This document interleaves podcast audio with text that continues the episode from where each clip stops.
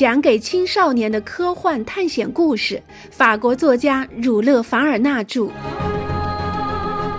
格兰特船长的儿女》，一起来开启这段不畏艰险的勇敢之旅吧。第十六章：科罗拉多河。翌日，也就是十二月二十二日，塔尔卡夫在八点钟发出了启程的信号。在南纬二十二度和四十二度之间，阿根廷的地面由西向东一直倾斜下去，所以这段路并不太费力。旅行的人们只需沿着不太陡的斜坡缓缓往下走，就可以走到东面的海边。在巴塔哥尼亚人拒绝格雷纳凡爵士为他提供马匹时，勋爵曾想，他一定是跟其他向导的习惯相同，也喜欢步行。他甚至想，那位向导有那么长的腿，走起路来肯定很方便。但格雷纳凡的勋爵的想法完全错了。在旅行小队即将出发的前一刻，塔尔卡夫用一种特别的方式吹了一声口哨。一匹身材伟岸的、极漂亮的阿根廷马，听见主人的召唤，立刻从不远处的小树林里跑了出来，来到我们的向导身边。这匹马可以称作是完美的化身，浑身的棕红色毛皮显示出它的勇敢、骄傲、活力。这是一匹血统高贵、耐力极佳的快马。纤细的脖子上长着轻盈的马头，鼻孔张得大大的。他的目光炯炯，浑身热情洋溢。他的大腿粗壮，肩胛突出，胸脯高而小腿长，这就说明他具备了全部的优良品质。少校是石马的行家，他一见这匹潘帕斯高原名马便赞不绝口。他还看出这匹马和英国的烈马有某种相似之处。这匹骏马有个名字叫塔乌卡，巴塔哥尼亚语的意思就是飞鸟。它的确当之无愧呀。塔尔卡夫一骑上马，塔乌卡便在他身下蹦跳起来。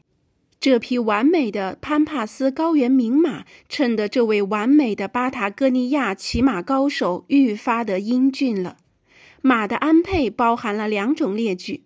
这两个工具可是在阿根廷草原生活的必备用品，它们是拉索和波拉斯。波拉斯是由皮条连在一起的三个圆球，它系在鞍前。印第安人经常把波拉斯抛到他们追逐的百步以外的敌人或野兽身上，准确地使皮条绕在猎物或敌人的腿上，立刻绊倒他们。因此，它成为巴塔哥尼亚人手里握着的一件令人胆寒的工具，而且这个武器使用起来灵巧程度常常会让第一次见到它的人感到吃惊。拉索则相反，它从不离开使用者的手。它有着十分简单的构造：一根三十英寸长的绳子与两根编得很牢的皮条合而为一，绳的一端套有一个活结。活结被放置在一个铁环里，猎人用右手抛掷出去的正是活结的部分，而他的左手则握住拉索的剩余部分，这部分的顶端牢牢地固定在马鞍上。此外，还有一杆斜挂在胸前的马枪。这些就是构成巴塔哥尼亚人进攻性武器的全部。塔尔卡夫并不在意别人对他的天生俊美、悠然自得和充满尊严的潇洒所给予的赞赏，他只是安静地骑马走在小队的前头，大家也紧跟他的脚步。他时而缓行，时而快跑，不过阿根廷马似乎从不知道慢跑为何物。受伤的小罗伯特骑马十分勇敢。不一会儿，格雷纳凡勋爵便放心让他自己骑了。潘帕斯草原就在科迪勒拉山脉的山脚下逐渐延伸开去。它可以分为三部分：第一部分从安第斯山脉延伸到二百五十英里远，地面上覆盖的植物是灌木丛和矮树；第二部分有四百五十英里宽。这部分长满了丰美的牧草，这块土地的边缘与布宜诺斯艾利斯有一百八十英里的距离。从这里开始，直到海边，旅行的人们脚下踩的是一望无垠的白树和紫苜蓿，而这就是潘帕斯草原的第三部分了。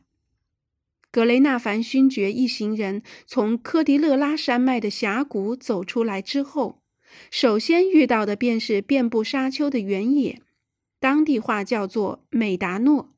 那些沙丘没能被植物的根茎固定住，因此看上去像是在风中不断翻滚的波涛。这些沙子极细，因此稍有微风，就能看见细沙像一缕缕青烟一样腾空飞扬。但有时它们会形成真正的沙尘龙卷风，直冲云霄。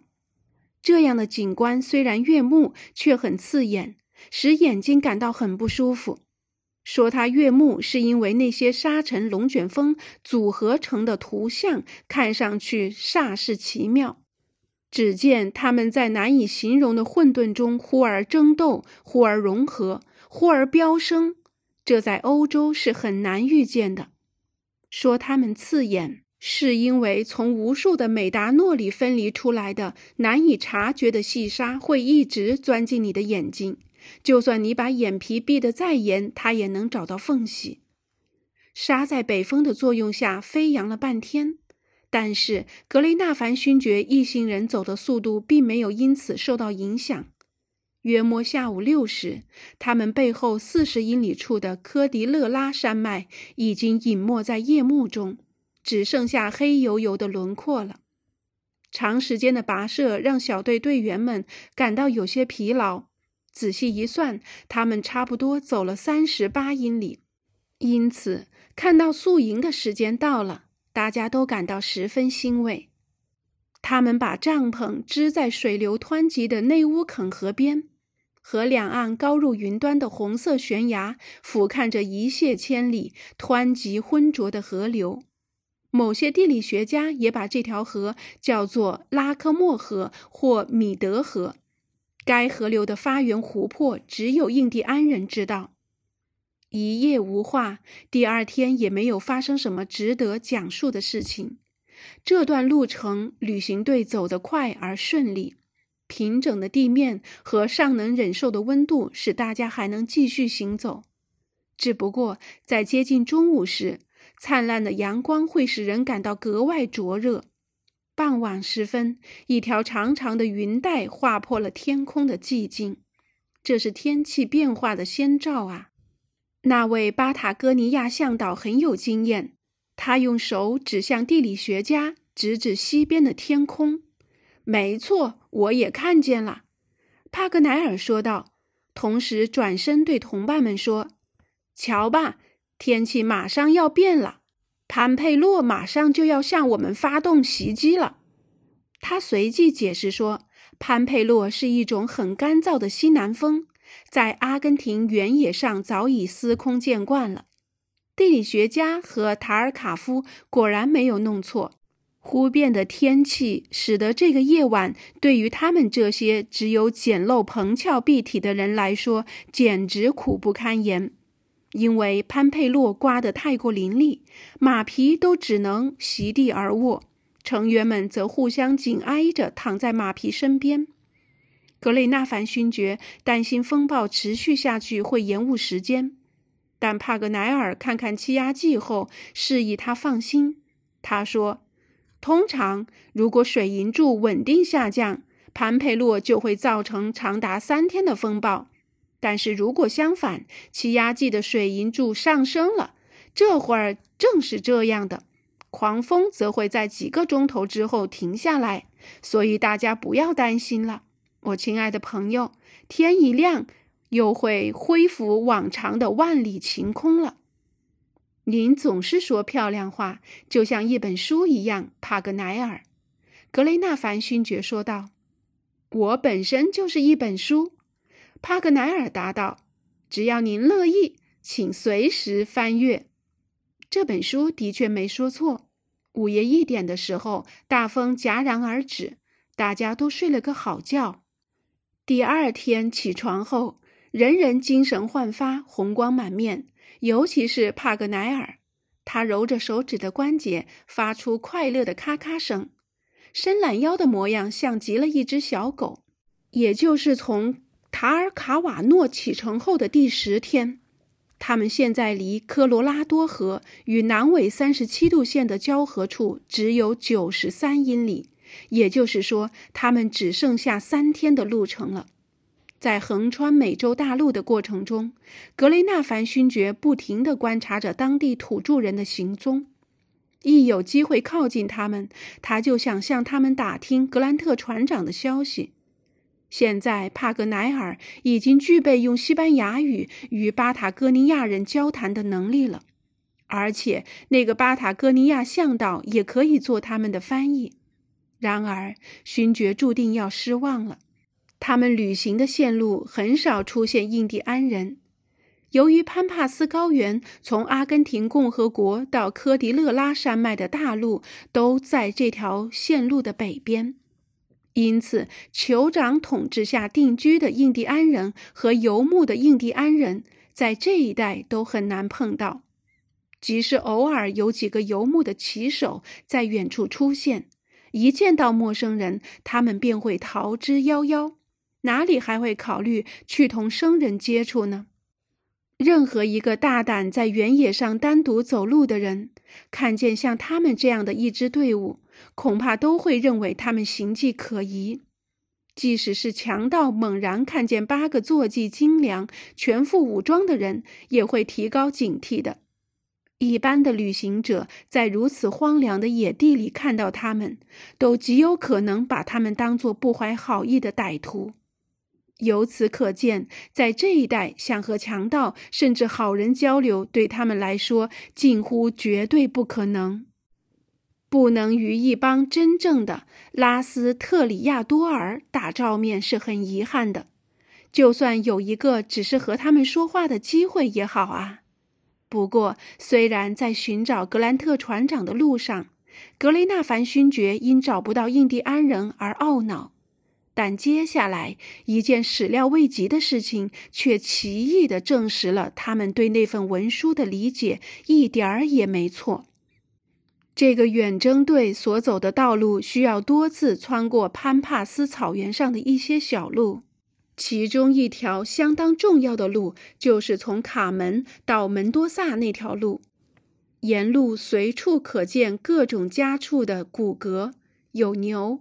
绵羊、马皮或骡子，在这条路上随处可见被猛禽吞噬后剩下的支离破碎的骨头。